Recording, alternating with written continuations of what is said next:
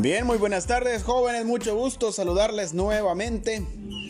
Pues agradecemos al creador y al formador porque nos da la vida, nos da el espacio y esperamos de que todo nos esté marchando muy bien. El tema que vamos a trabajar es niveles, eh, niveles y roles gerenciales. Eh, Jones George decía o dijo que la variedad de problemas que enfrentan los gerentes son enormes. Es una diversidad de problemas que va a, a enfrentar un gerente. Este, y que muy a menudo deben de atender muchos problemas de manera simultánea. Es común que tengan que tomar decisiones de golpe o de a la brevedad y en muchas condiciones o en muchas oportunidades deben de apoyarse en la, intuición. Pues en aquello si lo hago pues esta es la, la solución correcta o hacer esto, hay que darle solución a este problema de inmediato, ¿no? O sea, los problemas en el ámbito empresarial o en el ámbito administrativo se, se les da solución de manera inmediata, pues. Entonces, y el gerente tiene que ser una persona muy sabia, una persona muy sabia, una persona muy preparada. Este y la experiencia que han ganado en su carrera, la experiencia cuenta bastante, desempeñando sus puestos con las mejores capacidades los gerentes o directivos son los responsables, son las personas responsables de todas las actividades que realizan en la empresa, que realizan o que tienen a cargo. A diferencia de los trabajadores. Cuando es trabajador de una empresa solo le dicen lo que tiene que hacer. Pero hay una persona responsable de que responsable de planificar, de elaborar un plan acorde a todas las actividades que van a realizar. Entonces, el gerente tiene la responsabilidad de supervisar las actividades de ciertas personas o aquel grupo de personas que tiene a su cargo. Bueno, los niveles gerenciales. Existen diferentes tipos de niveles gerenciales. Entre ellos pues se pueden clasificar eh, de nivel operativo o de primera línea, mandos intermedios y alta dirección. Este, la primera línea es la alta dirección mandos intermedios, nivel operativo o la primera línea. La primera línea son los que están haciendo las actividades, ¿verdad? Eh, cada tipo de gerente tiene una responsabilidad distinta, si bien relacionadas, pues todos buscan alcanzar las metas organizacionales. Además, los gerentes de primera línea dependen de los mandos intermedios, quienes a su vez dependen de la alta dirección, burocracia. Y así. La alta dirección, pues, ¿quiénes son los de la alta dirección? Yo, me imagino que usted se preguntó, bueno, estamos hablando de los roles gerenciales y, quiénes son los, los responsables de la alta dirección de la empresa. Pues vamos a verlos. Los responsables máximos de la alta dirección en una empresa son el presidente ejecutivo o el consejero delegado, vicepresidentes y otros directores generales. Ellos pertenecen en el, en el renglón o la pirámide a la alta dirección. ¿Y cuál es su función? La función principal es la preocupación, es de tener un equipo directivo cohesionado. Se centra en los aspectos de largo plazo, la supervivencia y crecimiento de la empresa. ¿Y cuáles son las principales tareas que debe desempeñar la alta dirección? Fijar el rumbo de la organización, formular objetivos,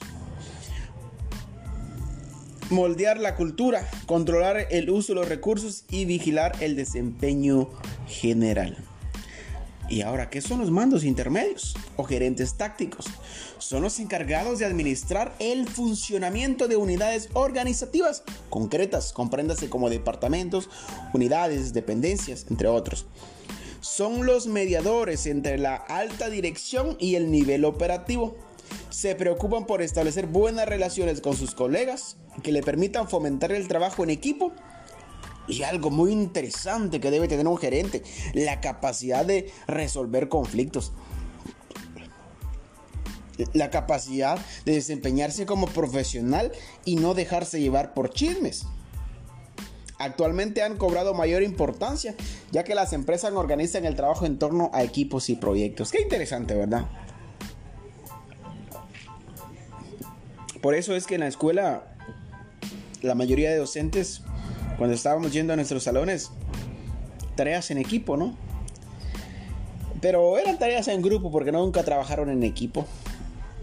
El nivel operativo Los gerentes de la primera línea, supervisores o jefes de sección, se preocupan por aplicar las reglas y procedimientos que le dan a él, que le dan, los mandos intermedios y esas reglas los reciben los mandos intermedios de los mandos altos, ¿verdad?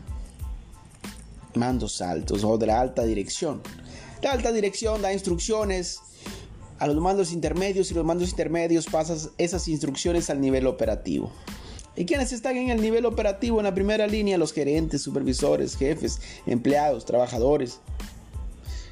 Y, el nivel operativo se, se, preocupa por aplicar las reglas y procedimientos para lograr una producción eficiente, proporcionar asistencia técnica, supervisar a sus empleados. Y son muy importantes en el mantenimiento de la calidad, la innovación y el desempeño. Pues así son las cosas. Bueno, este, los roles cambiantes en el nivel de desempeño, en el nivel operativo, desde implementadores de operaciones hasta empresarios agresivos.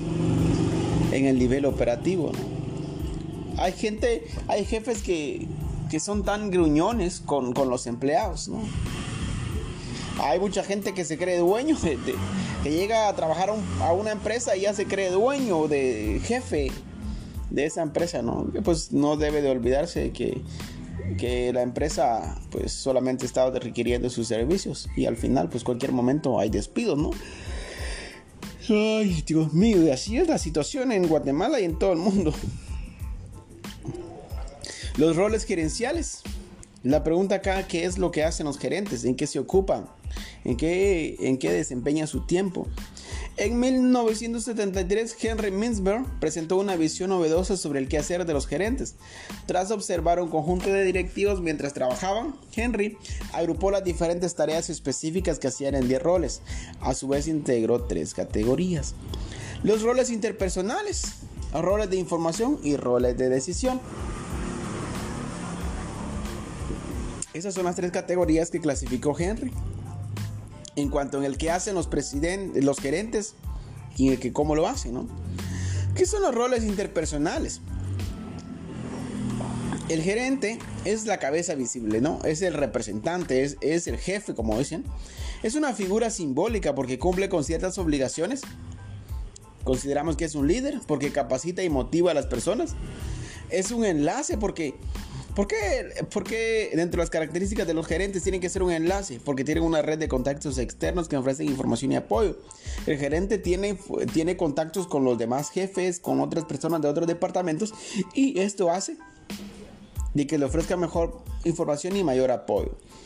Roles informativos. Es monitor, busca y recibe información para conocer el funcionamiento de la organización transmite la información, es un difusor, transmite información a otros miembros de la organización, es el portavoz de la empresa, proporciona información al exterior sobre políticas, acciones, resultados, misión, visión de la empresa en la que trabaja. Por eso los roles informativos roles de decisión, ese, pues se ve como empresario, aunque no sea el dueño. Busca oportunidades de negocio, inicia proyectos, gestor de anomalías, toma medidas correctivas cuando es necesario, soluciona los conflictos, problemas que se den. Asignador de recursos, decide quién recibe recursos, fija prioridades, entre otros, hasta donde sus facultades se lo permitan. Es un mediador, un negociador. Representa a la organización en negociaciones con partes tanto externas como internas, ¿no? En los roles de decisión, él es el encargado del funcionamiento de la empresa.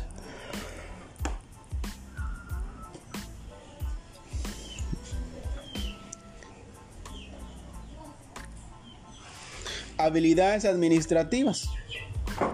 Todos los gerentes, sin importar su nivel, el tamaño o tipo de su organización, realizan en mayor o menor grado las cuatro funciones básicas del proceso administrativo. Para llevarlas a cabo adecuadamente requieren de ciertas habilidades.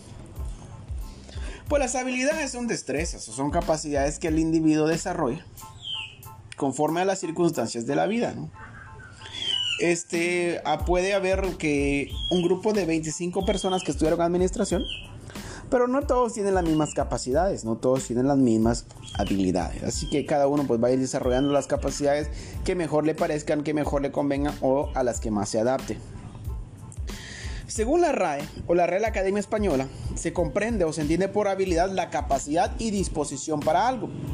o cada una de las cosas que una persona ejecuta con gracia y destreza. En nuestro caso, por habilidades entenderemos las capacidades que resultan del conocimiento, la práctica y la aptitud.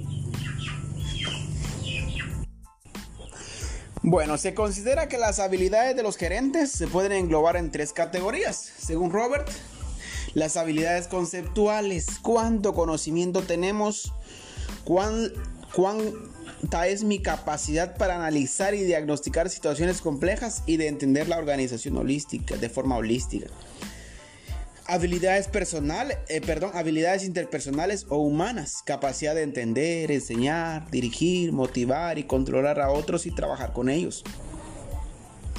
Considero que dentro de las habilidades la número dos sería la más importante, la capacidad de entender, de comprender, de dirigir, de motivar y controlar a los demás.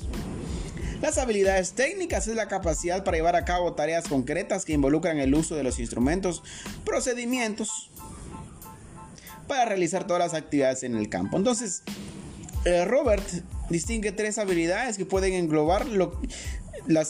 Sí, Robert distingue tres habilidades que engloban el conjunto de destrezas que debe desempeñar o tener un gerente. Habilidades conceptuales. ¿Cómo adquiero las habilidades conceptuales? ¿Cómo adquiero esa capacidad para tomar decisiones leyendo? Conociendo más sobre administración, preparándome más escuchando a otras personas de la experiencia. Habilidades interpersonales humanas, esas las tengo que desarrollar desde casa. Pero vemos muchos que nos graduamos o ya estamos por graduarnos y ya nos sentimos muy, muy preparados o muy profesionales. Y no debe ser así. Hace falta mucho por aprender, hace falta mucho por conocer. Máximo nuestro medio, como que, que estamos llevando una educación pues medias, medias. Entonces yo creo que el propósito de, de estudiar esta, esta carrera es que debemos ser humanistas que debemos entender a las personas por, por cómo se desempeñan, cómo trabajan, cómo se desenvuelven, cómo piensan, cómo analizan. Tarea de ustedes como estudiantes, conocer más, leer todos los días sobre administración. Bueno, siendo las tres habilidades esenciales para un gerente, su grado de importancia estará en función del nivel gerencial o que ostente la organización. No bastante, las habilidades humanas o interpersonales son muy importantes en los tres niveles. Tenemos la alta gerencia que es conceptual, la gerencia media que es humanista y la gerencia de primera línea que es técnica.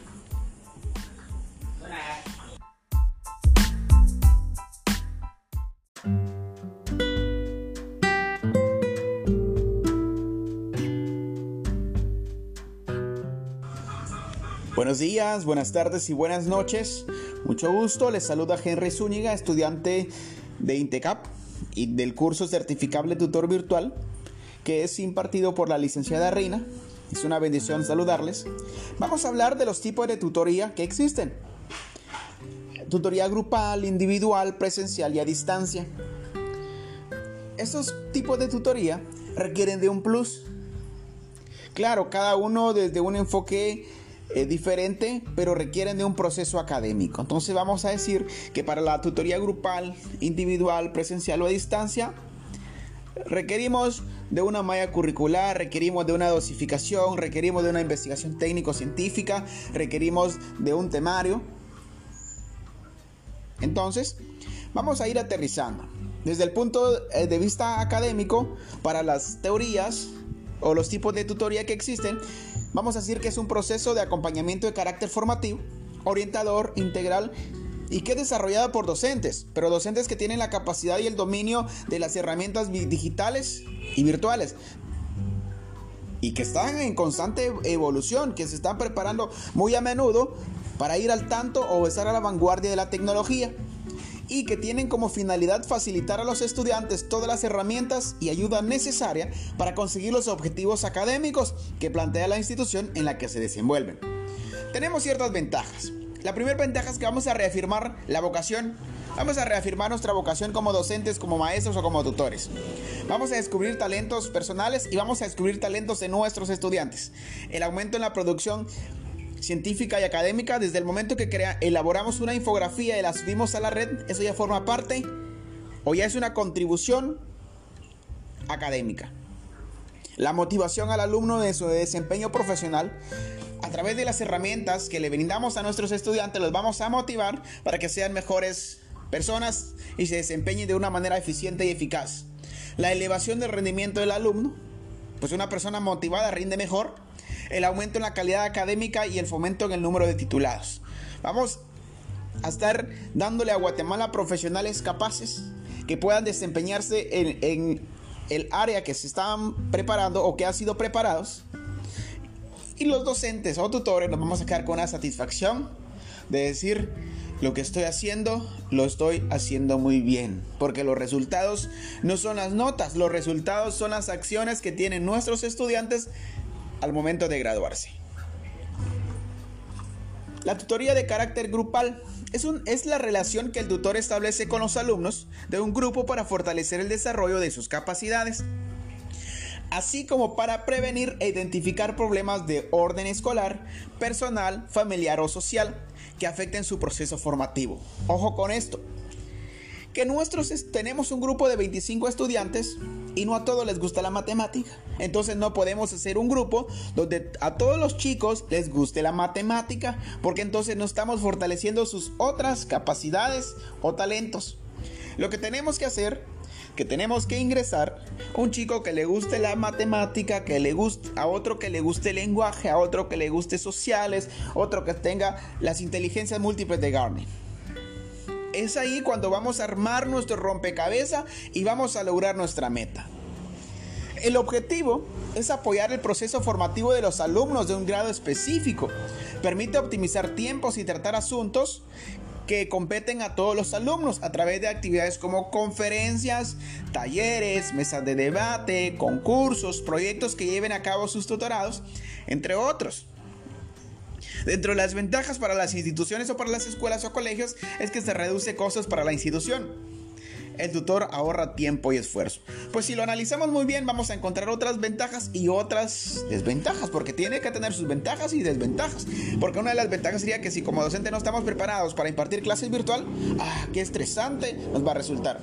Seguidamente tenemos la tutoría de forma individual es la atención personalizada que se brinda a un, a un tutorado para atender asuntos que influyen en su proceso educativo personal y se lleva a cabo de forma personal y directa.